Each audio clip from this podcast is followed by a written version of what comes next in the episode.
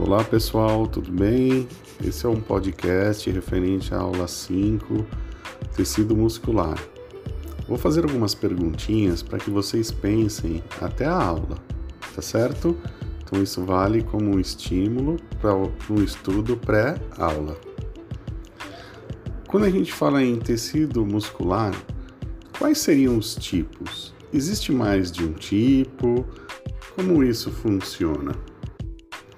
Em relação às proteínas que podemos encontrar dentro de uma célula muscular, e aí no caso, uma célula muscular esquelética, estriada esquelética, quais seriam as proteínas mais importantes? Ou seja, além daquelas clássicas proteínas contráteis, esta célula precisa de outras proteínas para o seu bom funcionamento?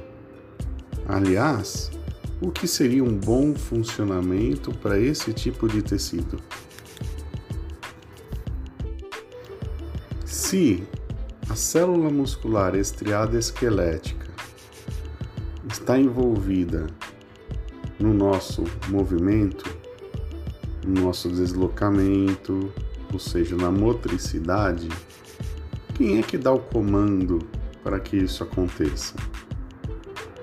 Da onde vem essa informação? Como isso funciona? Muito obrigado e até a nossa aula. Um grande abraço.